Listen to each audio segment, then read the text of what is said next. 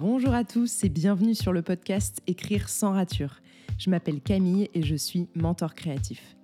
Il y a plusieurs années maintenant, j'ai compris que ce qui m'animait vraiment dans la vie, c'était de créer toujours plus. Auteur, mais aussi et surtout entrepreneuse, j'ai à cœur d'aider les auteurs et plus généralement les créateurs à s'épanouir dans leur travail et à aller au bout de leurs projets. Grâce à mes contenus en ligne et aux différents modules de mon programme sur mesure, le mentorat créatif, j'accompagne les auteurs pour qu'ils prennent les rênes de leur créativité et se donnent les moyens de leurs ambitions. Dans ce podcast, on décortique ensemble les différents processus créatifs et on tente de comprendre comment nous pouvons agir pour créer en étant efficace tout en restant serein. Si vous aimez ce podcast, n'hésitez pas à le partager autour de vous et à lui laisser 5 étoiles sur votre plateforme d'écoute préférée. Je vous souhaite à tous une très bonne écoute. Bonjour à tous et bienvenue pour un nouvel épisode d'Écrire sans rature. Aujourd'hui, on se retrouve pour un épisode dans le processus créatif 2, donc une interview. Ça fait un petit moment que j'en ai pas euh, proposé par ici, mais voilà, je vous avais dit que ça reviendrait euh, de temps en temps quand j'aurai l'occasion euh, d'avoir quelqu'un euh, de chouette au micro du podcast, et c'est le cas. Et c'est un petit peu spécial parce qu'aujourd'hui, je vous propose l'interview de Camille Montaz, qui est une autrice de non-fiction. Donc vraiment, on va pas parler ni de fantaisie ni de contemporain dans cet épisode, mais, mais bien d'un sujet qui touche à la fois la santé physique et mentale. Et dans ces mois d'automne, voilà, où on parle beaucoup de santé mentale en ce moment, je pense que c'est très cool de pouvoir vous proposer ce sujet aussi. Euh, vous allez voir que euh, Camille va nous parler de tout son processus créatif, mais aussi de sa démarche en auto-édition, ce que je trouve euh, très intéressant pour toutes celles et ceux qui veulent se lancer dans l'aventure sans savoir trop par quel bout prendre voilà, ce, gros morceau-là. Je suis très contente de l'accueillir au micro du podcast. C'était vraiment une discussion hyper intéressante et, et surtout n'hésitez pas à checker la barre euh, de description de cet épisode si jamais vous souhaitez en savoir plus euh, ben, sur elle, évidemment, sur son livre. Euh, si jamais ça vous touche de près ou de loin, vous allez le voir que le sujet est peut-être un petit peu, j'allais dire marginal, mais en tout cas peu connu, méconnu. Et, mais peut-être que ça peut vous toucher, vous ou un de vos proches. Donc n'hésitez pas à regarder dans la description, il y aura toutes les infos dont vous aurez besoin. Et moi, je vous laisse tout de suite avec notre discussion avec Camille Montaz. Bonjour Camille, bienvenue au micro du podcast Écrire sans rature. Je suis vraiment ravie de t'accueillir. Un petit peu parce que euh, tu t'appelles Camille, et en grande partie parce que ça a l'air très intéressant, et qu'en plus tu es la première euh, personne que j'interviewe sur Écrire sans rature qui euh, n'a pas écrit de fiction. Et donc du coup, c'est un peu voilà étendre le champ des possibles. bah, merci beaucoup Camille de m'avoir invitée. Et je suis super enthousiaste à l'idée de parler de tout ça avec toi, et je pense que ça va être super intéressant. Je pense que tu as pas mal de choses à dire. Bon, déjà, est-ce que tu pourrais euh, commencer, on va commencer simple, par euh, te présenter un petit peu pour les personnes qui nous écoutent, euh, sans peut-être trop t'étendre, parce que derrière, il y a plein de questions. Mais, Oui. Ok, alors du coup, je m'appelle Camille, j'ai 32 ans, je viens de Grenoble. j'ai toujours adoré lire, adoré écrire, et j'ai fait des études assez classiques, école de commerce, etc. Et j'ai bossé deux ans en start-up dans la communication. Et euh, après, je me suis lancée à mon compte. Donc aujourd'hui, je suis freelance dans la communication et la rédaction. Euh, voilà. Et bah, à côté, j'ai ce projet d'écriture dont on va parler aujourd'hui. Euh, donc j'ai plusieurs petits projets en même temps. Ok. Euh, donc aujourd'hui, on est quand même beaucoup là pour parler euh, de ton livre, Mon histoire avec la dermatillomanie, c'est ça? J'espère que je le prononce bien. Ah, c'est pas facile à dire. Oui, c'est pas le mot le plus facile à dire. Donc je vais essayer de, ne pas l'écorcher à chaque fois. Euh, tu parles de quelque chose qui est hyper personnel quand même dans ce livre, même si c'est pas de la, ça passe pas par la fiction pour le coup. C'est plutôt de. Est-ce que à la base c'était plutôt de l'ordre du témoignage ou est-ce que ça a toujours été dans ta tête un le même le format qui est aujourd'hui en fait qui existe? Euh, non, alors au début, donc pour resituer, donc ce livre, il parle de, mon histoire avec un trouble psychique qui n'est pas du tout connu euh, en France, dont j'ai souffert, dont j'ai réussi à guérir. Et, euh, donc au début, je voulais vraiment faire un livre pour, pour vulgariser plutôt ce trouble, pour en parler, pour faire la lumière dessus, parce qu'il n'y a vraiment aucune ressource en français sur le sujet. Euh, et donc j'avais pensé plutôt à une structure euh, un peu descriptive avec des conseils pour aller mieux, euh, pour mieux comprendre ce trouble, pour avancer dans sa guérison, etc. Et au final, je me suis rendu compte que j'avais pas vraiment la posture pour, pour faire un livre comme ça parce que je suis pas psy, je suis pas médecin ou autre. Donc je me suis dit que le, plus utile pour, pour de potentiels lecteurs, ce serait plutôt un témoignage, vraiment un retour d'expérience dans lequel les gens pourraient se reconnaître et ils pourraient piocher des, petites choses pour, pour aller mieux eux-mêmes sur leur chemin. Ouais. Donc du coup, la réflexion euh, de faire un livre, elle est venue quand même du constat que bah, pour ce TOC-là, en fait, il n'existait pas de ressources livresques du tout? Ouais, exactement. Il y avait vraiment rien en français. Il y a un, il y a deux livres en anglais, mais qui sont pas du tout dans cet angle-là de témoignage de guérison. Euh, je crois qu'il y a aussi un livre en allemand. Mais en fait, ça va être très bizarre ce que je vais te dire, mais j'ai toujours eu cette, euh, cette intuition que j'allais écrire un livre sur ça. Euh, je sais pas du tout pourquoi, je sais pas d'où ça vient, mais euh, en fait depuis que j'ai commencé à avoir ce trouble, j'ai toujours par exemple pris des photos de moi après des crises parce que c'est un trouble qui touche la peau, donc c'est assez visible. Et je m'étais toujours dit qu'un jour euh, je, je, je, transmettrais, en fait, j'utiliserais ça, que qu'il y aurait un avant-après. J'en étais vraiment persuadée.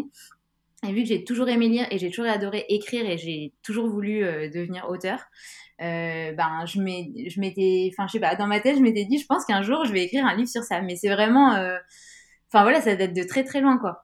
Et, euh, et c'est vraiment quand je me suis lancée en freelance et que j'ai commencé à accompagner des entreprises dans la rédaction la com etc que je me suis dit mais en fait, j'écris pour les autres sur des sujets pour les aider à les mettre en, avant. Et finalement, s'il y a un sujet qui a besoin de ça, c'est la dermatomanie et personne le fait. Et je pense que j'attendais limite un jour que, je sais pas, une star ou autre dévoile qu'elle est atteinte de ça et que ça fasse du bruit ou autre. Et finalement, je me suis dit, bon, bah, ça n'arrive pas. Enfin, pourquoi j'en parlerai pas moi, quoi? Et, euh, là, ça a commencé à devenir plus concret.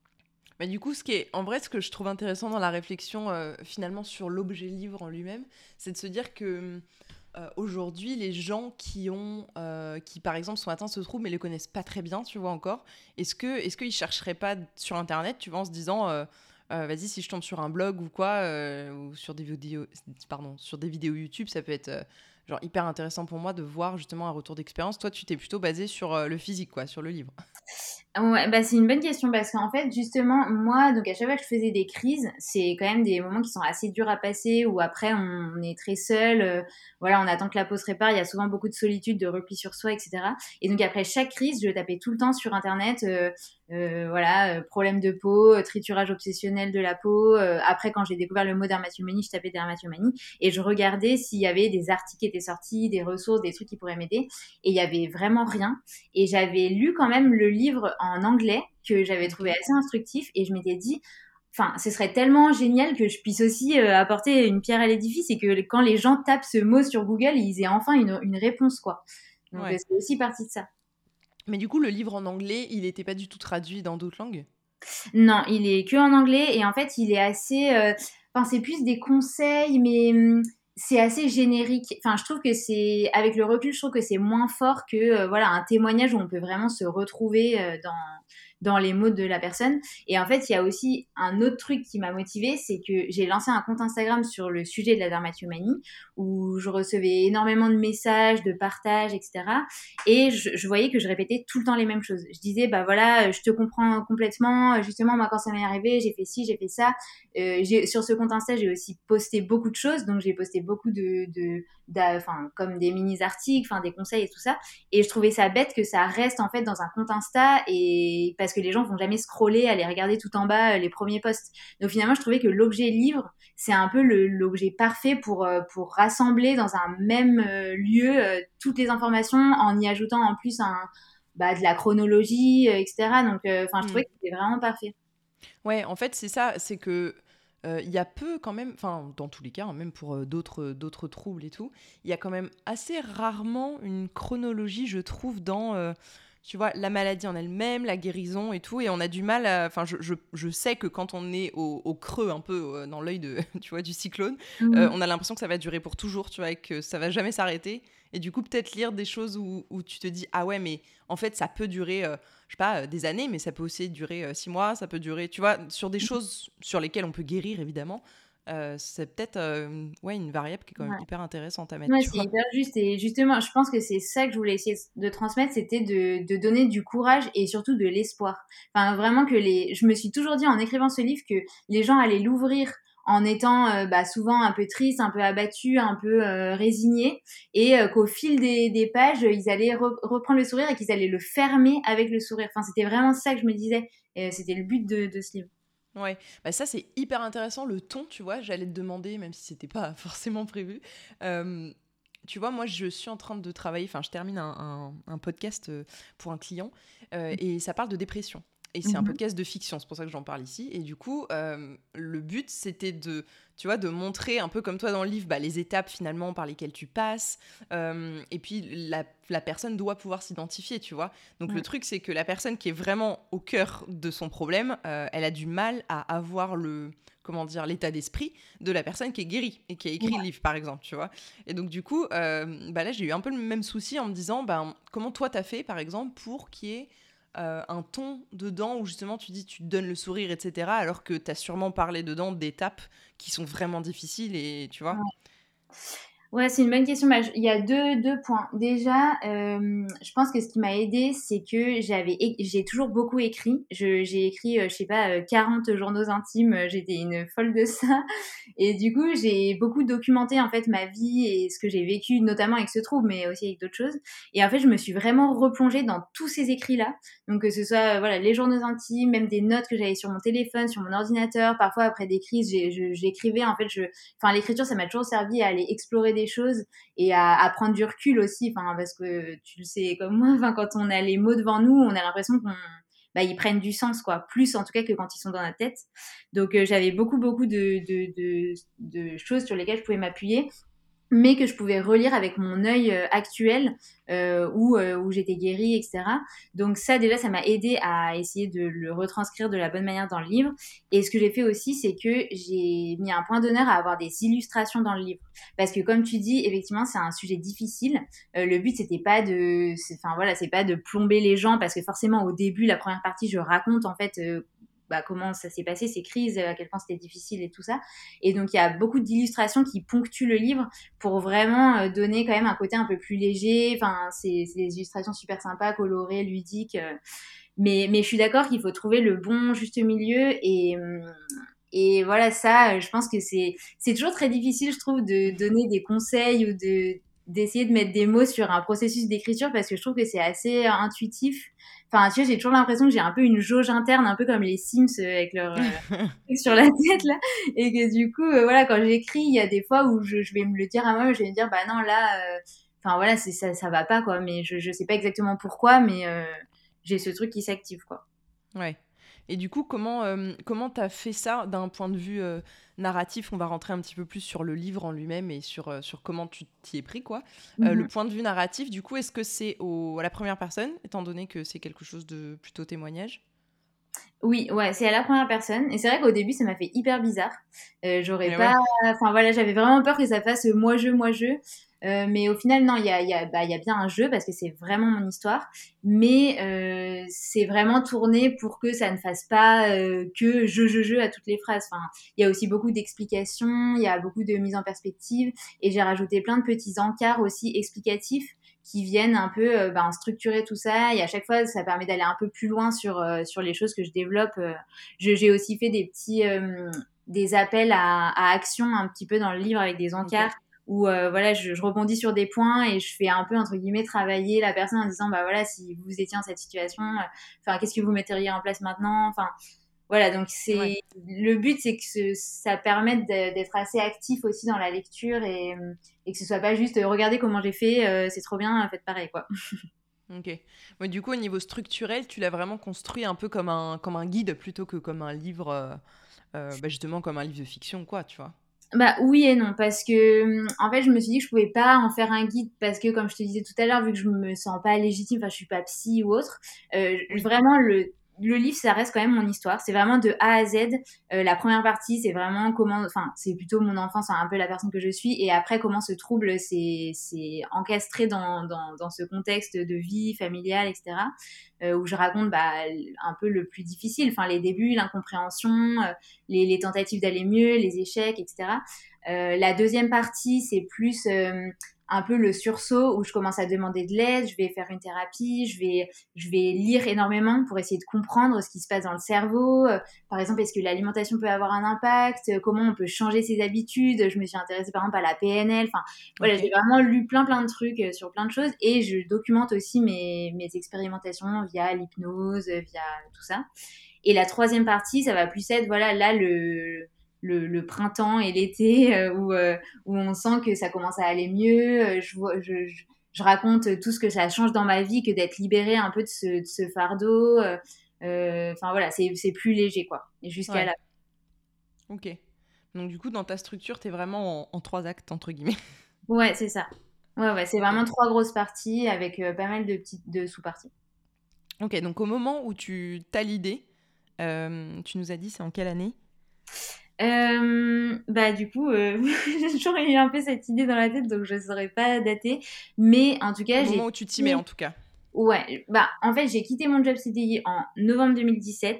En novembre 2018, donc après déjà un an d'écriture, j'ai ouvert une note sur mon téléphone en mettant euh, livre dermatomanie. Et là mhm. j'ai senti qu'il y a quelque chose qui a commencé à, à s'activer un peu dans, dans, ma tête parce que voilà dès que je pensais à quelque chose, je le mettais dans cette note. Donc c'était très flou, hein, je mettais juste des, des bribes, des idées, euh, mais je sentais que voilà quelque chose était à l'œuvre.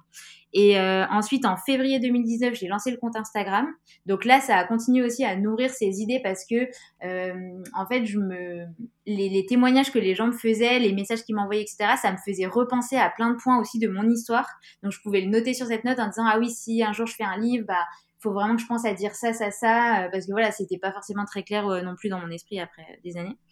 Et, euh, et, en fait, pendant quasiment toute l'année 2019, j'ai beaucoup fait de recherches. Donc, j'ai beaucoup, tu vois, écouté de podcasts, de pris des notes sur des vidéos YouTube, sur et sur voilà tous ces sujets de la santé, du psychisme, du mental. Je pense qu'en fait, c'était un peu une fuite en avant parce que j'avais un peu besoin de comme si je pensais qu'il me fallait des infos extérieures pour écrire ce livre parce que j'avais pas assez de ressources euh, en moi. Euh, ouais. Il y a encore un petit problème de légitimité. Bah voilà, c'est ça. Je pense vraiment pendant un an j'ai fait ça et j'avais mais des tonnes de, de, notes. Mais si tu savais tout ce que j'avais, mais vraiment j'avais euh, j'avais structuré des, des, des, dossiers sur Google Sheet où il y avait mais 100 pages que sur la peau, ensuite 100 pages que sur le psychisme, machin.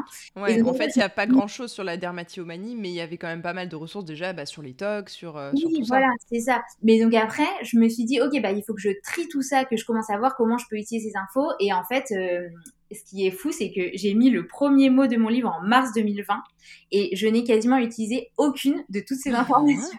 Parce qu'au final, enfin, ce livre, c'est mon histoire et en fait, c'est des choses qui étaient euh, en moi. Enfin, ça vient de ma tête, ça vient de mon cœur, de, de, ma mémoire. Et je pense que vraiment, c'était un peu une fuite en avant, toutes ces recherches, parce qu'en fait, j'avais pas besoin ça et ça m'a juste. Tu n'osais pas commencer un peu, non? Bah, voilà, je pense que c'est vraiment ça. Je pense que j'osais pas commencer. Je, me persuadais que non, il fallait que je continue à chercher des infos, qu'il fallait que je continue à classer, à trier, à machin. Et en fait, bah, il y a un moment, il faut se lancer, quoi. Ouais. Est-ce que tu arrives à donner un peu des, hum, je sais pas, des étapes importantes dans toute ton écriture et tout? Est-ce qu'il y a eu des moments euh, euh, qui ont été hyper forts euh, justement en écriture et d'autres où tu as fait des pauses ou...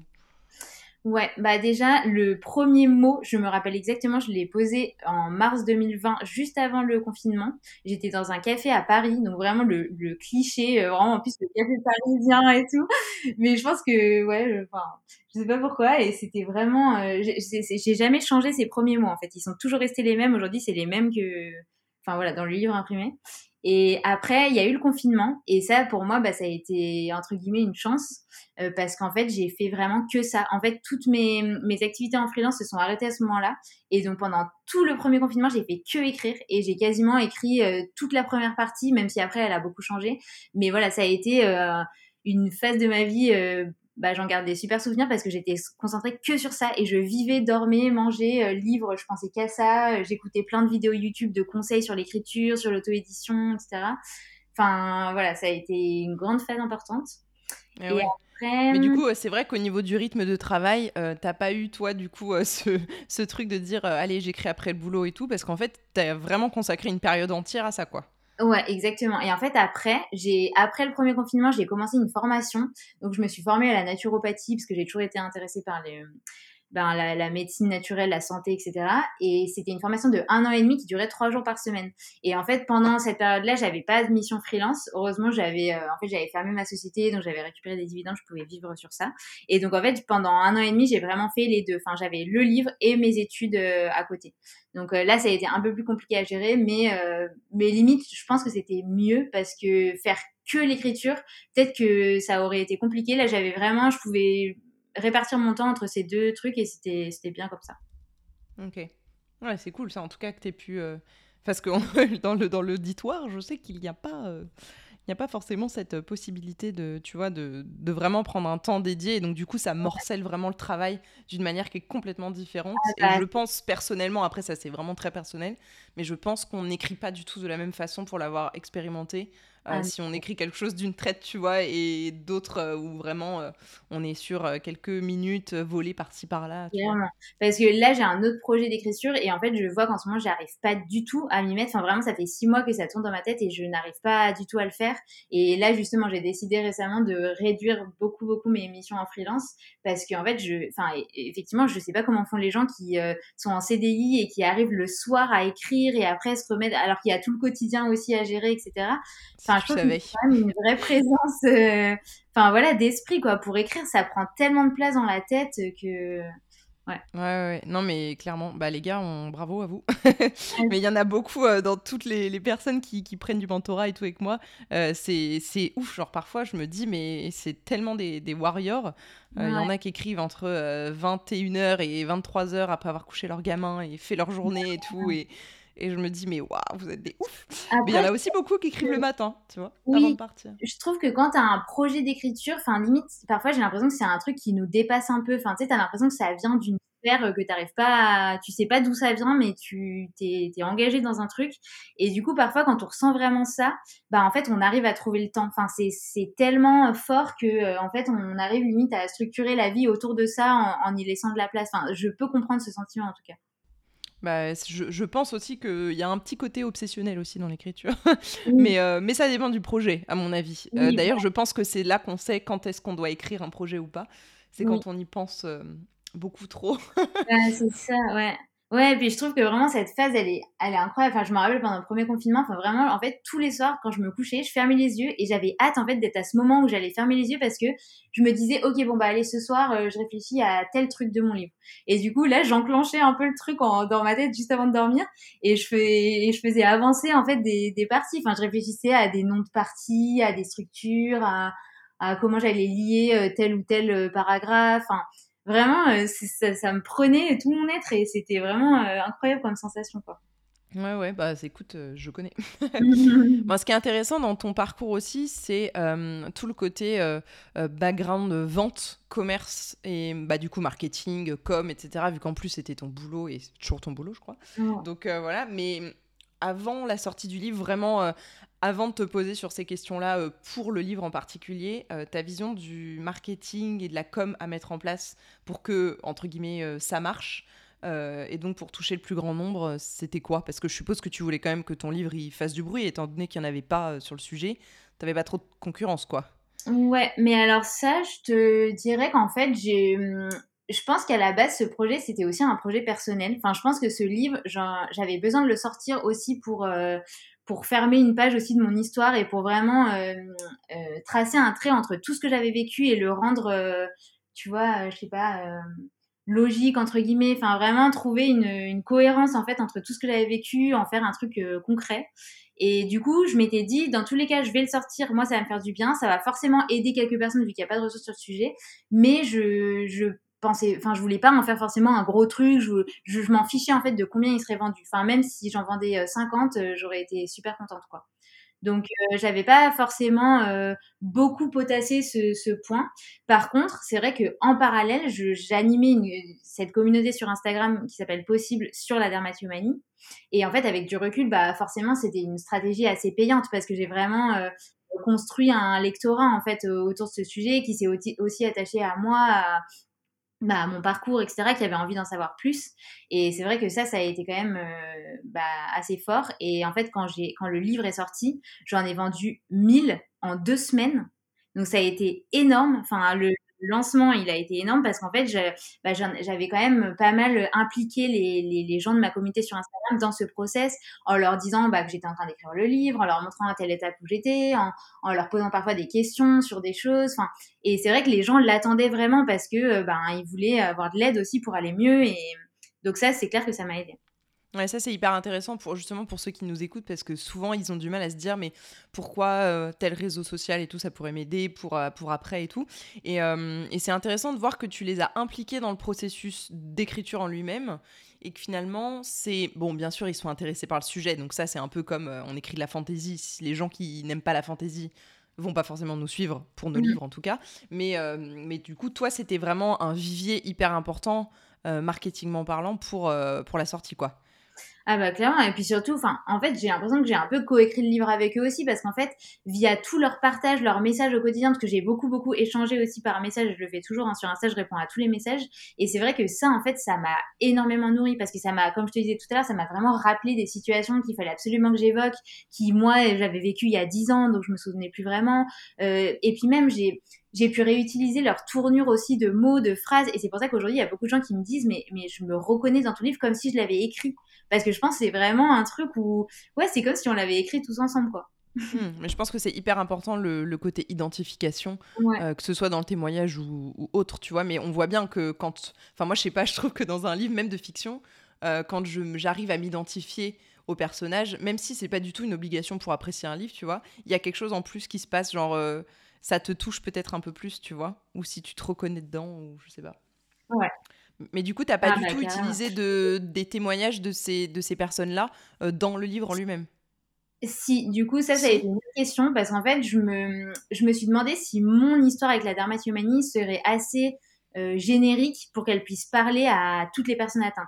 Ça, c'était un peu une de mes craintes. Donc, ce que j'ai fait, c'est que j'ai fait un questionnaire qualitatif assez euh, long pour vraiment récolter, enfin mieux comprendre comment les gens vivaient ce trouble. Donc vraiment comprendre quand ça avait commencé, euh, quelles zones étaient touchées chez eux, est-ce qu'ils avaient déjà essayé de se faire aider, est-ce que ça avait marché ou pas, etc. Enfin j'ai vraiment, je suis rentrée dans beaucoup beaucoup de détails. Et à ce jour, donc ce questionnaire, je l'ai lancé début 2019. Là j'ai plus de 2500 réponses. Donc ah ça a été, euh, enfin vraiment une enquête quali. Je, quand je l'ai lancé, j'aurais jamais pensé qu'il y aurait autant de réponses. Et d'ailleurs je il n'est pas très bien fait le questionnaire parce que tu sais normalement il faut penser à comment tu vas extrapoler les données tout ça là c'est pas du tout le cas mais bon c'est pas grave. Et du coup ça en fait ça m'a énormément aidé à comprendre qu'il y avait vraiment un socle commun entre nous tous même si on vivait la maladie différemment. Oui. Et, euh, du coup ça ouais ça a été vraiment euh, fort et, et ça m'a rassuré sur le fait que oui ça pouvait parler à tout le monde et que ça pourrait aider tout le monde. Ouais. Ok. Mais donc ça c'est vraiment euh, finalement, tu vois, ton, enquête et tout, c'est quand même euh, le fait d'impliquer les gens, c'est quand même euh, une action marketing qui est intéressante, tu vois, dans le sens où moi je dis toujours, mais les gars, si vous voulez qu'on s'intéresse à ce que vous faites, il faut parler de ce que vous faites. Donc mm. typiquement, ne faites pas comme moi qui ne parle jamais de ce que je fais. voilà, c'est un très mauvais exemple. voilà. Mais il y a plein de gens encore aujourd'hui qui me disent ah mais en fait tu fais ça. Et là je me dis putain j'ai merdé quelque chose, tu vois. Et là je revois tout mon background marketing comme et je me dis, mais euh, qu'est-ce qui s'est passé en fait C'est pas facile hein, de parler de ça. C'est ouais, c'est-à-dire que j'aide la terre entière à parler euh, d'eux-mêmes, mais euh, et je m'offusque quand ils le font pas, tu vois. mais moi, je suis en mode genre non, mais moi, moi, je fais des petits trucs dans mon bureau, laissez-moi tranquille, tu vois. Bah, c'est vrai que moi, quand je l'ai fait, j'ai pas pensé à ça. Enfin, j'étais pas du tout dans une logique marketing, en fait. Même si, avec du recul, effectivement, c'était hyper pertinent de faire ça. Mais surtout, c'était vraiment, bah, en fait, comment je vais lancer ce compte Instagram, j'ai envie de faire des posts. Euh, peut-être que si je parle de mon histoire, en fait, je vais être ridicule parce que les gens vont dire, ah bah non, moi, c'était pas du tout ça. Donc, pour éviter ça et pour aider le plus, le plus de personnes possible, bah, je vais faire un questionnaire et je vais voir ce que eux vivent. Et après, comme ça, je vais pouvoir rebondir sur les sujets qui parlent à tous. Donc, c'est vraiment sur ça. C'est le but, c'était juste de les comprendre et de pouvoir les aider à, euh, à mon échelle, quoi. Ouais. Et du coup, à la sortie du livre, est-ce que là, euh, est-ce que là, tu as mis en place des choses euh, en termes de com et de marketing, etc. Ouais, bah alors déjà, euh, au fil de... Bon, déjà, ce qu'il faut que je te dise aussi, c'est que j'ai commencé à écrire en mars 2020 et je pensais que le livre sortirait en septembre 2020. Ah oui, étais très optimiste. je m'étais dit, oh, mais c'est bon, vu que c'est mon histoire, tout est dans ma tête, j'ai déjà toutes les notes de mes journaux intimes et tout, donc ça va aller super vite, quoi. Mais bon, au final, euh, non, pas du tout, parce que c'est quand même un énorme travail. Et donc, au final, au fil de, de, ces différents mois, j'ai réfléchi à comment déjà j'allais euh, sortir ce livre, parce que je connaissais rien au milieu de l'édition. Enfin, tu vois, j'avais jamais euh, écrit un livre ou autre. Ouais. Et là, j'ai regardé un peu toutes les options. J'ai découvert que le monde de l'édition était assez injuste pour les auteurs, avec des, des, des frais, enfin voilà, très peu de, de, gains finalement suite à, enfin, avec tout, tout, le temps passé, etc. Et c'est là que j'ai découvert par hasard, d'ailleurs grâce à Instagram, l'auto-édition que je connaissais pas du tout. Et j'ai découvert ça via euh, Chloé Rominga, qui est une autrice qui parle de haut potentiel et qui a déjà écrit deux livres auto-édités sur le sujet et qui d'ailleurs en vit. Euh, et, euh, et, en fait, elle, elle m'a vraiment énormément aidée. On a beaucoup échangé, elle m'a beaucoup partagé son expérience. Et d'ailleurs, elle a, elle a sorti un livre qui s'appelle Le guide de l'auto-édition, euh, qui est vraiment super. Donc, si certaines personnes ici veulent s'auto-éditer, je vous le conseille parce qu'en fait, elle a vraiment mis dans ce guide tout ce qu'elle a défriché pour réussir à s'auto-éditer parce qu'il y a quand même encore peu de ressources sur le sujet. Ouais, je le mettrai en, dans la description si ça vous intéresse. Ah, mais oui, mais c'est, euh, mais oui, mais en fait, je la connais très très bien. C'est rayuré. oui, j'étais en train de dire, mais ça me dit trop quelque chose. Oui, oui, oui, oui, je la connais très bien. Euh, je la suis depuis tellement d'années. Bah, euh, ouais. C'est vraiment... très bien son guide sur l'auto-édition, mais tous ses livres de toute façon. Mais oui, carrément. Et donc, du coup, j'ai découvert ça et je me suis dit, ok, bingo, c'est ça que je veux faire. Je veux m'auto-éditer parce que ça me donne une liberté euh, bah, à 100% sur euh, tout ce livre, sur la couverture, sur euh, l'intérieur, la mise en page, la distribution, etc. Et j'étais consciente que c'était beaucoup de travail, mais c'est un projet tellement personnel que je voulais pouvoir le gérer de A à Z et, ça m'a tiré. Et c'est sûr que financièrement, j'ai pas du tout fait ce projet pour gagner de l'argent, mais ça m'embêtait de passer deux ans, voire plus, sur quelque chose et au final de, de, toucher un euro sur chaque livre vendu quoi. Donc bon, donc j'avais vraiment pesé les pour et les contre et je m'étais aussi dit que finalement l'auto enfin le, les maisons d'édition leur plus-value c'est qu'ils nous ils nous accompagnent aussi dans la distribution du livre. Sauf que moi j'avais déjà ma communauté sur Instagram qui commençait à grandir donc euh, quand le livre est sorti il y avait on était 15 000 sur le compte et donc je me suis dit finalement j'ai pas tant besoin de distribution surtout que c'est un sujet de niche donc en fait si mon livre est à la Fnac euh, je pense que je suis pas sûre que les gens vont plus l'acheter parce que déjà ils connaissent même pas la dermatologie j'ai choisi de pas m'auto-éditer par Amazon, euh, même si ça aurait été la, facilité, parce que euh, j'avais vraiment envie de tout gérer de A à Z et surtout d'avoir un peu une composante gestion de projet, enfin de pouvoir choisir mes prestataires, euh, de pouvoir vraiment bosser avec eux, faire des corrections, etc. Et en fait, j'avais un peu l'impression qu'Amazon, ça allait me faire perdre ça. puis il y avait la notion éthique aussi, ça m'embêtait de, bah, de travailler avec Amazon. Donc euh, là, le processus, clairement, il était beaucoup plus complet et beaucoup plus compliqué parce que en fait, j'ai vraiment dû m'entourer de tout un panel de personnes. Donc euh, j'ai dû trouver euh, un imprimeur, j'ai dû trouver une graphiste qui était spécialisée dans l'édition pour qu'elle puisse vraiment me faire une maquette euh, qui soit parfaite en termes de marge, euh, de, qui reprenne tous les codes du livre. Euh, j'ai trouvé une illustratrice aussi qui d'ailleurs fait partie de la communauté possible, donc c'était vraiment super parce que elle, elle connaît la dermatillomanie et donc elle était vraiment à même de pouvoir l'illustrer. Euh, ensuite, j'ai constitué un petit groupe de bêta lectrices. Il n'y avait que des, que des femmes. Euh, et là, c'était beaucoup aussi des personnes de ma communauté sur Possible, mais pas que. Il y avait aussi euh, des personnes de mon entourage, mais pas forcément proches, mais voilà, des gens que je connaissais qui avait un lien avec l'écriture, donc soit euh, euh, qui était passionné de littérature, soit qui était prof. Enfin voilà, j'avais vraiment sélectionné des profils un peu différents euh, et ça a été une période super enrichissante parce qu'on avait un groupe WhatsApp entre nous toutes et elles, elles avaient un fichier Excel sur lequel elles, elles mettaient avec des numéros en fait pour que ce soit bien classé, tous leurs retours et puis après moi je pouvais en parler avec elles. Enfin c'était vraiment super. Euh, après, j'ai aussi dû faire appel à un webmaster parce que j'avais déjà un site avec euh, un blog, mais du coup, il fallait créer une page boutique. Euh, donc voilà, je me suis quand même entourée de pas mal de, personnes différentes et ça a été une vraie aventure humaine aussi. Et, et puis bah, bien sûr, il y a eu tout, toute la partie administrative aussi, donc se renseigner comment on fait pour déposer un livre, comment on fixe son prix, comment on obtient son, son code ISBN comment on fait pour protéger son œuvre, euh, comment ça marche au niveau des impôts. Enfin voilà, il y avait pas mal de choses à regarder et c'est vrai que je pense que c'est ce qui peut faire peur euh, dans l'auto-édition pour certains parce qu'ils se disent j'ai pas du tout envie de gérer tout ça.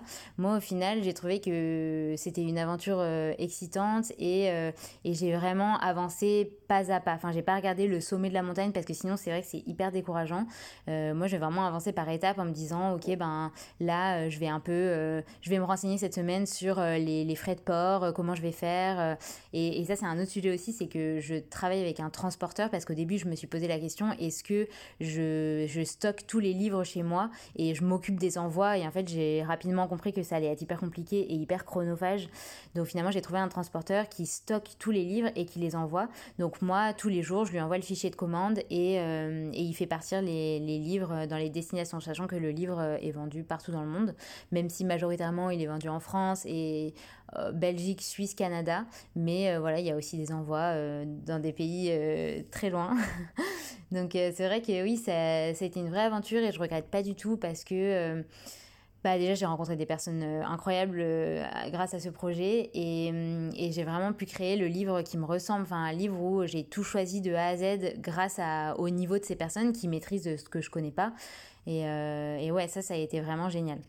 Bah après, euh, j'allais te demander justement pourquoi, euh, pourquoi ne pas forcément être tourné vers des maisons euh, traditionnelles, mais qui sont très tournées santé. Je pense peut-être à Odile Jacob, ou tu vois, des trucs où tu aurais peut-être été mise en avant dans, je sais pas, des salons ou des trucs comme ça. Ouais, mais tu vois, en fait, bah, honnêtement, j'ai contacté aucune maison d'édition parce que je me suis dit, rien ne sera aussi fort que de que d'engager des lecteurs déjà via les réseaux sociaux et via du contenu qui leur parle déjà à 100%.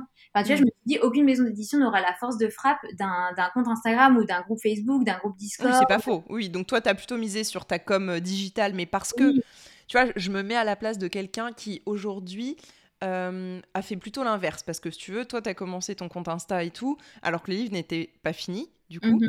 Euh, et genre, moi, j'ai vraiment des gens en face de moi tous les jours, grâce au podcast et tout, qui me disent ah mais en fait euh, j'ai écrit un, deux bouquins, bref j'aimerais bien, euh, soit ils les ont auto-édités, soit même ils sont en maison tradie, tu vois, et ils mhm. veulent euh, donner plus de portée à leurs livres, ce qui est normal, et donc ils se disent bah tiens je vais mettre en avant des trucs sur Insta et tout. Sauf que du coup, toi t'es parti d'une audience qui était déjà existante, donc ça t'a paru logique, tu vois, de d'utiliser cette audience-là pour, bah, pour mettre ton livre en avant. Mais en fait, pour les personnes qui font l'inverse, bah, du coup, elles ont zéro audience, tu vois, elles commencent avec rien. Ouais, bah alors dans ce cas-là, soit, euh, enfin moi ce que je conseille toujours, c'est de créer du contenu sur son sujet pour se faire connaître et ça, ça peut être sur n'importe quelle plateforme. Enfin, ça peut, bien sûr, le problème comme tu dis, c'est que ça prend du temps. C'est que si tu as déjà ton livre et que tu dois commencer à faire un blog, à publier sur LinkedIn, à lancer un channel sur Discord ou quoi, bah c'est ça va forcément prendre plus de temps. Après, euh, il y a peut-être des communautés très dédiées sur lesquelles on peut communiquer, comme des groupes Facebook déjà sur ce sujet, euh, sur lesquels on peut s'intégrer, ou des communautés sur Discord, ou voilà des salons très spécifiques ou faire des conférences ou euh, tu vois mais oui il faut essayer de voir comment en fait on peut toucher les, les gens qui vont être intéressés par notre sujet quoi Ouais, mais du coup, c'est vrai que quand tu as déjà une audience comme toi, tu as pu l'avoir, euh, comment dire, tu te sens peut-être moins dépendante d'une diffusion grand public, tu vois, comme peut apporter une grosse maison d'édition. Parce que forcément, ça te fait un peu rêver de dire, euh, bon, moi, à ma petite échelle, justement, je n'aurai pas la force de frappe de ces maisons-là, alors que toi, tu vois, direct, tu t'es dit, ah ben moi, j'ai carrément une force de frappe qui est au-dessus de ces maisons-là, parce que c'est en plus, c'est un truc de niche, parce que euh, les gens vont faire des recherches et qu'au niveau du SEO, euh, tu vois, ça va peut-être tomber sur mon compte, enfin... Bah voilà, c'est ça. Et je pense que c'était vraiment au-delà de la taille de la communauté, c'était vraiment ce sujet de niche où tu vois, je me suis dit, mais en fait, je, enfin, euh, comme je te disais, je pense même si j'étais à la Fnac, à Cultura ou n'importe, en fait, les gens, ils achèteraient pas forcément plus mon livre parce que ce qu'il faut, c'est qu'ils arrivent sur la dermatillomanie via euh, bah, des contenus qui se reconnaissent, etc. Donc, euh, donc voilà, après, il y a eu un gros travail de fait sur euh, ben, vulgariser ce trouble et essayer. J'ai fait beaucoup de relations presse, j'ai fait beaucoup de vidéos dans des médias pour en parler, pour expliquer ce que c'est. Et en fait, c'est comme ça que les gens ont découvert déjà le terme, se sont abonnés à mon compte et après, in fine, se sont peut-être dit ah ben j'ai envie d'aller plus loin, euh, pourquoi pas commander son livre. Ça a vraiment été dans ce sens. Et tu vois, j'ai essayé, j'avais pensé aussi à autre chose, c'est de faire une campagne sur Ulule pour la sortie du livre. Parce qu'il y a aussi un autre sujet, c'est que finalement, en auto-édition, on gère tout de A à Z, mais on, on, avance aussi tous les frais. Et ça représente quand même pas mal d'argent sur euh, mm. l'impression du livre. Moi, j'ai bossé avec beaucoup de prestataires, donc j'ai bossé avec une graphiste qui est spécialisée dans l'édition, qui m'a fait toute la mise en page, parce qu'il y a quand même des choses à savoir euh, au niveau légal, et on peut pas forcément le faire tout seul. Donc euh, voilà, j'avais besoin qu'elle elle sache exactement euh, les paginations, les marges, les trucs. Moi, j'y connaissais rien. Euh, après, j'ai fait appel à des relecteurs. j'ai fait appel à un webmaster pour la boutique sur mon site parce que le livre n'est disponible que sur mon site. Enfin voilà, il y a eu beaucoup de prestats et c'est beaucoup d'argent que j'ai dû avancer. Et donc je me suis dit, bah, je vais faire une campagne sur Ulule, comme ça je vais pouvoir récolter des fonds. Mais en fait, ça c'était juste un mois avant la date où je devais faire cette campagne. Je me suis dit, mais en fait, pourquoi je fais une campagne sur Ulule, sachant que cette euh, Ulule, ils prennent 8%. Donc c'est quand, mmh. quand, même beaucoup. Et je me suis dit, en fait, je vais faire comme des précommandes, mais sans que ce soit vraiment des précommandes. Enfin, en gros, j'ai dit à tout le monde, voilà, mon livre va sortir début juin, vous pouvez commencer à l'acheter. Il n'était pas encore imprimé. Et donc, en fait, c'est là que les gens ont acheté. Et en fait, moi, j'ai établi le, nombre d'impressions à partir de, de, ça. Je me suis dit, OK, bah, j'en ai vendu 2000 en, en, deux semaines. Euh, j'en ai vendu 1000 en deux semaines. Je sais que c'est le début, euh, il y a sûrement un engouement. Donc, j'ai décidé d'en imprimer 3000. Et donc, j'ai. Euh, en fait, tu as un peu fait de l'impression à la demande, plus, plus, quoi. c'est ça. Bah, voilà, c'est ça. Et oui, Ouais, c'est ça. Et je me suis dit, en fait, ceux qui avaient précommandé ont eu leur livre, et puis les autres, du coup, t'en as refait en plus en te disant, bon, bah, l'engouement va sûrement continuer un petit peu, et j'en vendrai plus que ceux qui ont déjà précommandé, quoi. Bah, en fait, les précommandes, c'était vraiment un effet d'appel. Tu vois, les gens se sont ouais. dessus au début, mais finalement, il n'y avait pas de vraie précommande dans le sens où ensuite, mon livre était toujours dispo sur mon site parce que après, bah, j'avais imprimé des exemplaires, j'avais machin.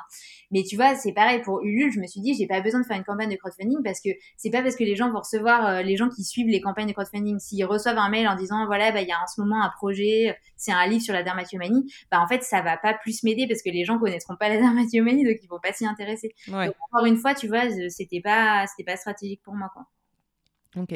Donc ton livre, il sort quand exactement? Euh, Du coup, mon livre, il est sorti donc en juin 2021, donc ça fait un an. Ouais. Euh, et donc là, on euh, est un an plus tard, justement. Euh, tu as l'impression que tu gardes quand même l'engouement du début? Est-ce que tu arrives à toucher des nouvelles personnes, etc. Ouais, carrément. Bah, déjà, ce qui me motive, c'est que le livre, il continue à bien se vendre. Donc, tu vois, j'en vends entre les mois entre 50 et 100 par mois. Ah ouais, c'est énorme. Et ouais, et ce qui est assez fou, c'est que c'est hyper euh, constant, en fait. Ça a été vraiment, tu vois, il y a eu le gros pic du début, et après, quasiment toute l'année, en fait, quasiment tous les jours, j'ai une vente. Donc euh, c'est assez fou, je ne sais pas si c'est la loi des grands nombres ou autre, mais il n'y a jamais eu un moment où pendant une semaine, j'avais genre zéro vente, et après, j'en avais 30. Ouais, c'est hyper motivant, donc bah du coup ouais c'est hyper motivant et surtout je sens que ça aide vraiment. Enfin en fait je reçois des messages qui me motivent tellement parce que les gens me disent mais je me suis tellement reconnue ça m'a fait du bien ça m'a ça m'a donné des clés pour avancer etc donc déjà ça ça me, ça me motive.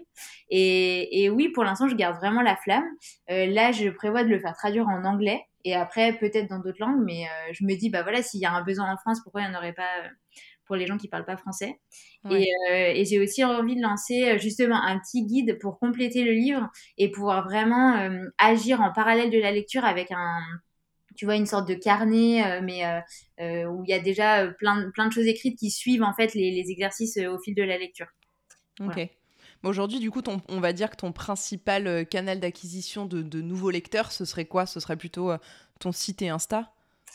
Ouais, bah, ça c'est mon gros sujet du moment. Je pense que effectivement il y a Insta, mais je pense que mon blog en fait il est pas du tout optimisé. J'ai vraiment créé un blog pour parce qu'en fait il fallait que j'héberge la boutique, mais j'avais pas du tout le temps à l'époque de créer des articles. Donc en fait j'ai copié-collé les posts Insta dans des articles, donc ce qu'il ne faut jamais faire en termes de SEO. Donc c'est une catastrophe. Donc, en fait même si la dermatomanie c'est vraiment un terme de niche, je ne suis pas du tout bien référencée et ça c'est mon gros point des prochains mois.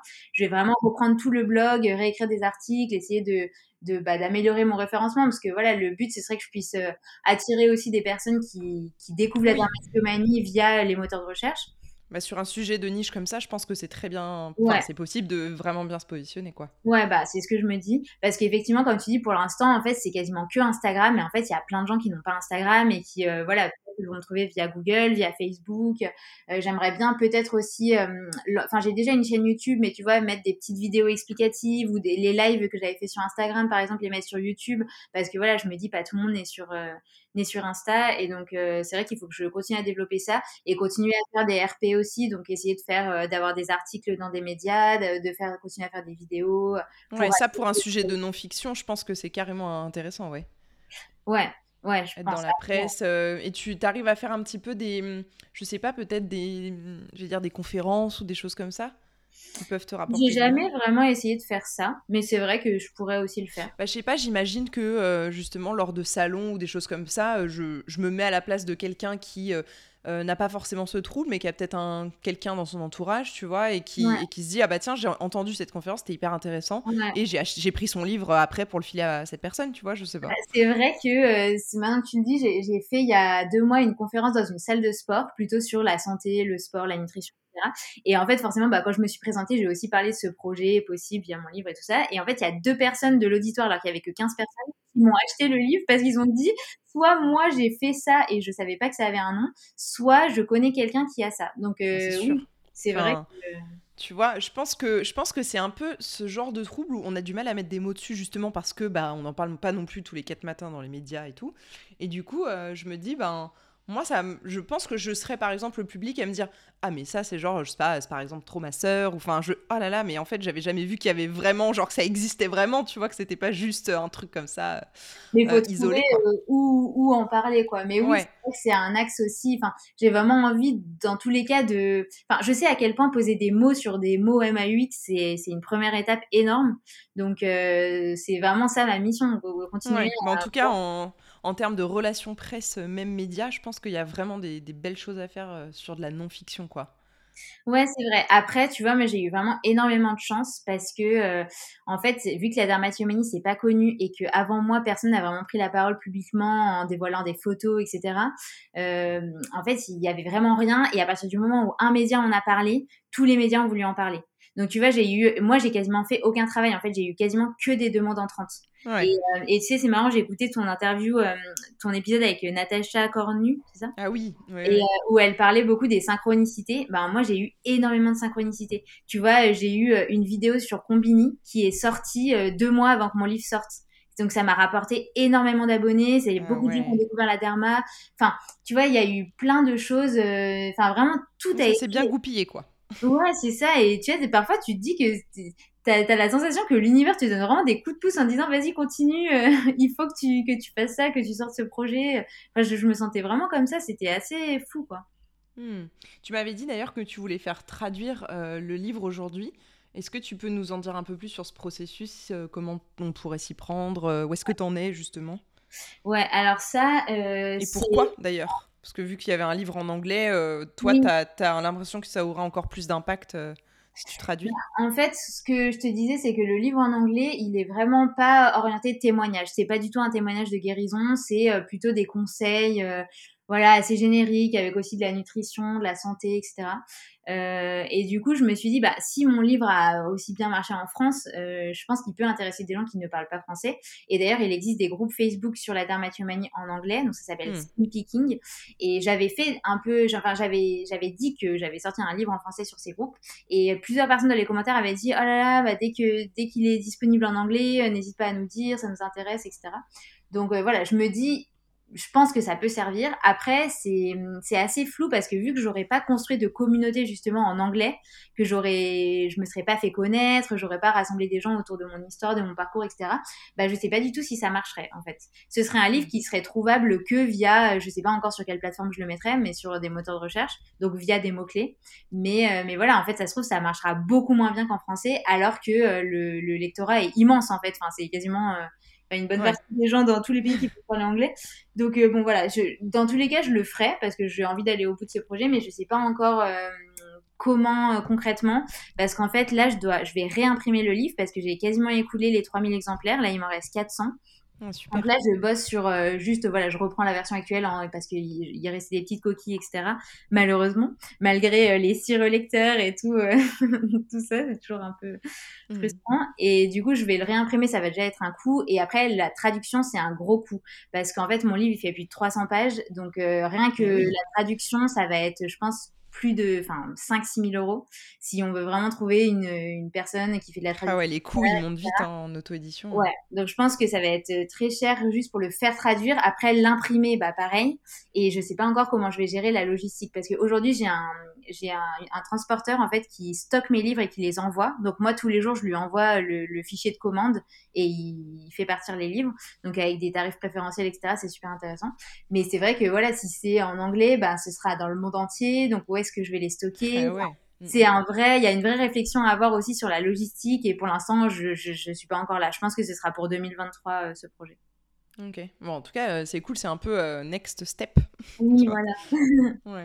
Euh, j'avais une vraie question un petit peu pour clôturer ça que je me pose moi. Est-ce mhm. que tu penses aujourd'hui que les ventes de ton livre, elles dépendent aussi, enfin pas que forcément, mais aussi, en tout cas en, France par exemple par rapport à ton Insta et tout, est-ce que tu penses que ces ventes-là, elles dépendent pas mal de l'image que toi tu renvoies?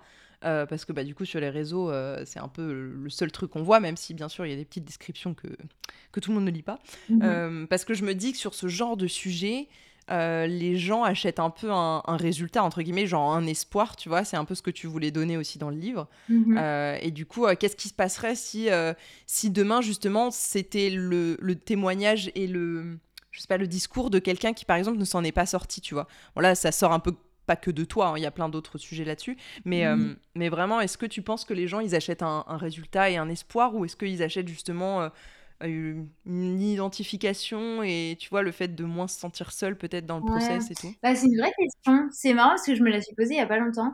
Je me suis demandé aussi bah, pourquoi euh, finalement, euh, même pourquoi cette communauté sur Instagram elle avait autant grandi? Parce qu'aujourd'hui on est plus de 20 000 et je me dis enfin c'est quand même dingue, c'est un sujet euh, de niche. Enfin moi quand j'ai lancé ce compte, mais je pensais qu'on était on était une centaine à avoir ce trouble en France. Enfin, tellement personne n'en parle qu'on se dit Enfin voilà, c'est pas connu quoi. On est seul quoi. Je sais pas, je sais pas pourquoi je, cette communauté a autant grandi. Je sais pas si c'est que les gens se sont attachés à moi en tant que personne ou si c'est qu'en fait il y a, y a tellement de personnes atteintes que en fait il y en a peut-être encore beaucoup plus que ce qu'on pense. Je pense que c'est vraiment un trouble très répandu, ça c'est sûr.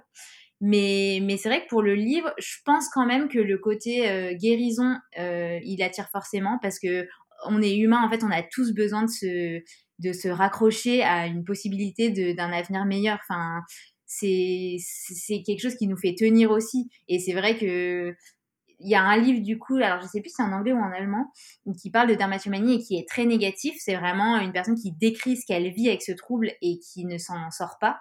Et typiquement, moi, ce livre, je ne voulais pas le lire. Je me suis dit, mais ça me sert à rien. Enfin, je vais pas, euh, ça va encore plus m'enfoncer de lire ça, quoi.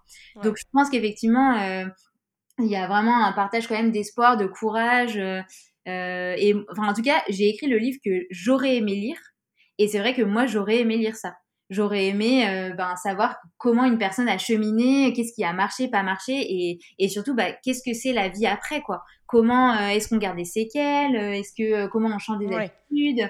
Enfin voilà, je pense que c'est comme une boucle et bouclée. On va de A à Z de, de quelque chose et, et c'est assez satisfaisant, quoi. Donc effectivement, je pense que c'est ça qui attire.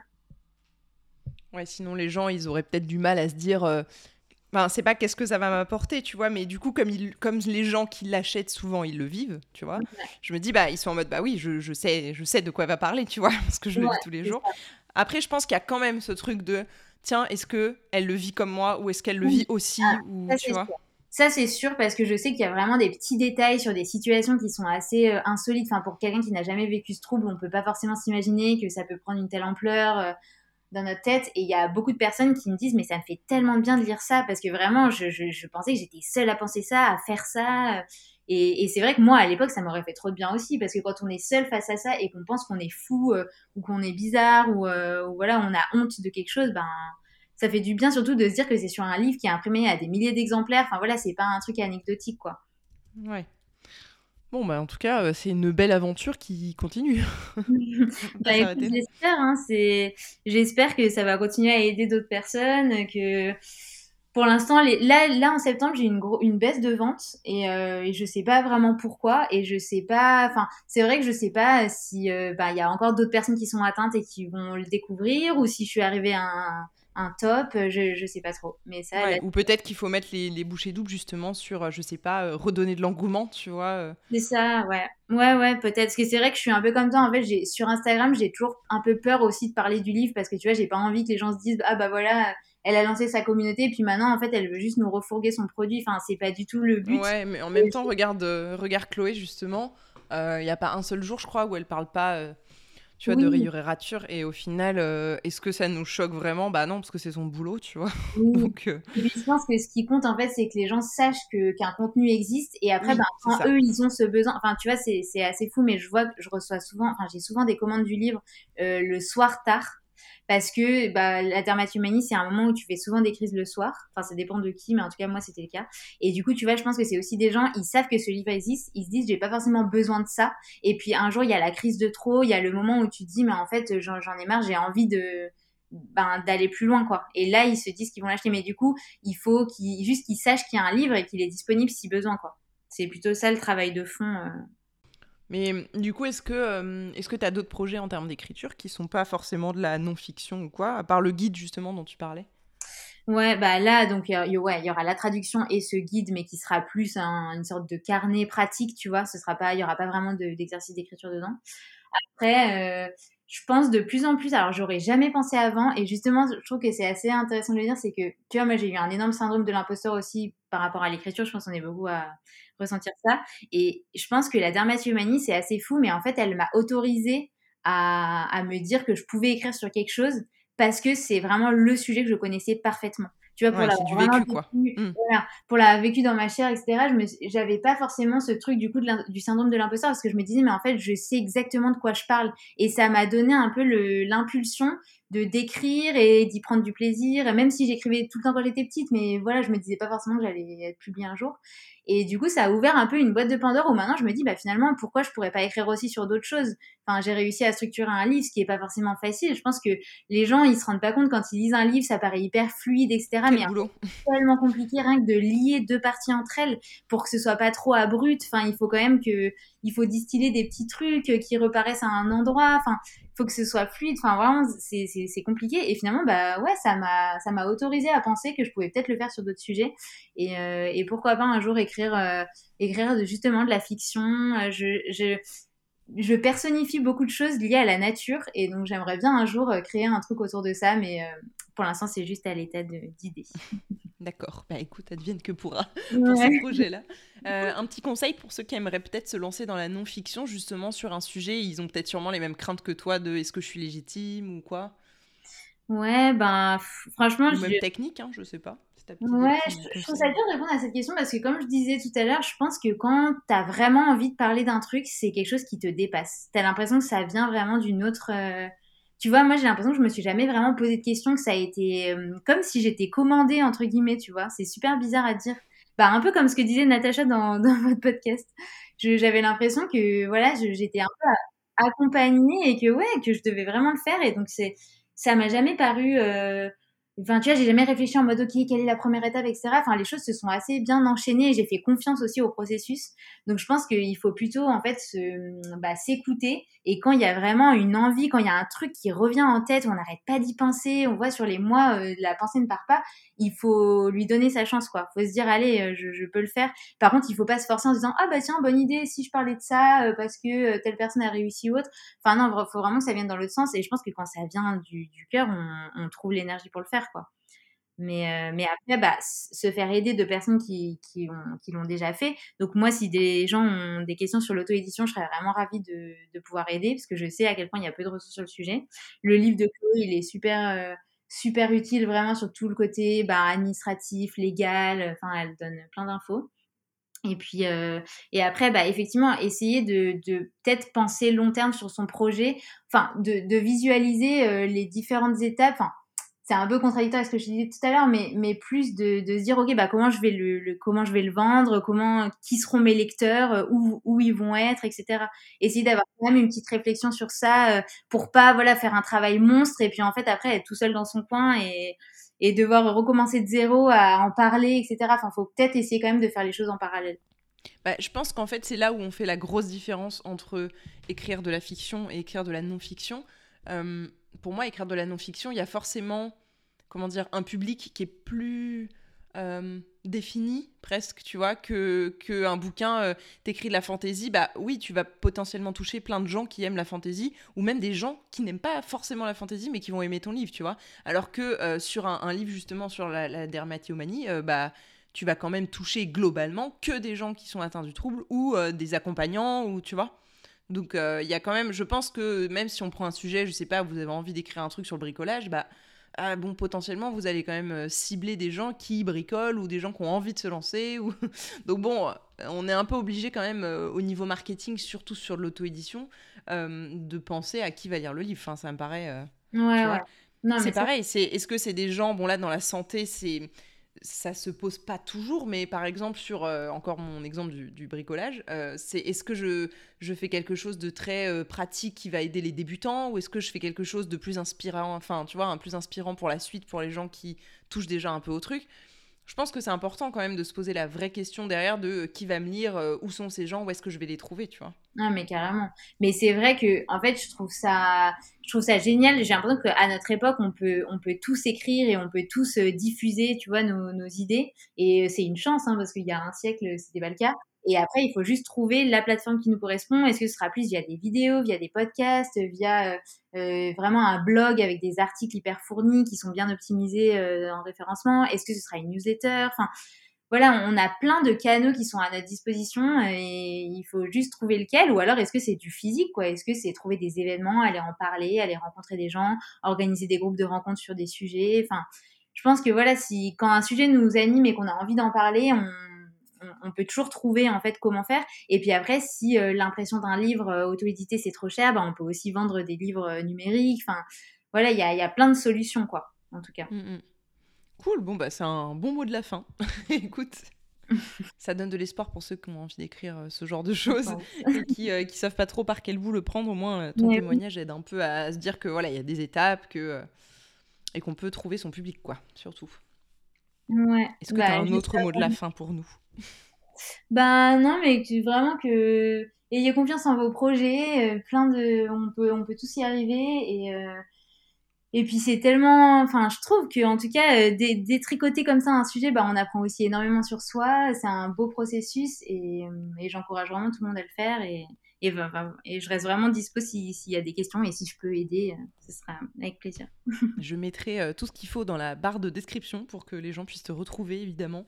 Euh, sur Insta, puis à ton site évidemment. Si les gens se sentent euh, même concernés par le sujet, bah maintenant vous savez qu'il y a un livre qui existe dessus. Euh, mais voilà, c'est possible en tout cas. Je vous mettrai tout ça. merci en tout cas, c'était très cool de t'avoir au micro. Bah, merci Camille, ouais, c'était Merci pour tes conseils. Avec plaisir. C'est ainsi que se termine notre discussion avec Camille Montaz, qui était hyper riche, hein, honnêtement. On est sur une heure de podcast, voilà, à l'ancienne, sur les processus créatifs. Mais euh, vraiment, j'ai trouvé son, discours euh, extrêmement complet. J'espère que vous aussi, ça vous aura donné une idée. Euh, euh, vraiment très globale de son activité, de ce qu'elle a pu faire, de sa démarche aussi, euh, qui est euh, bah voilà, la démarche de quelqu'un qui a une idée en tête, qui veut aller au bout et qui se donne les moyens aussi de ses ambitions. Et j'ai trouvé ça vraiment très inspirant de mon côté. C'est une personne avec qui j'aurais grand plaisir à échanger dans le futur en tout cas. Euh, et, je suis très contente de l'avoir accueilli dans ce podcast et surtout d'avoir pu vous ouvrir aussi à un autre processus qui n'était pas du tout celui de la fiction. Donc voilà, j'espère que ça vous aura euh, appris des choses et ouvert le champ des possibles. Je vous dis à très vite pour un nouvel épisode d'Écrire sans rature et puis d'ici là, prenez soin de vous et de vos projets. Bye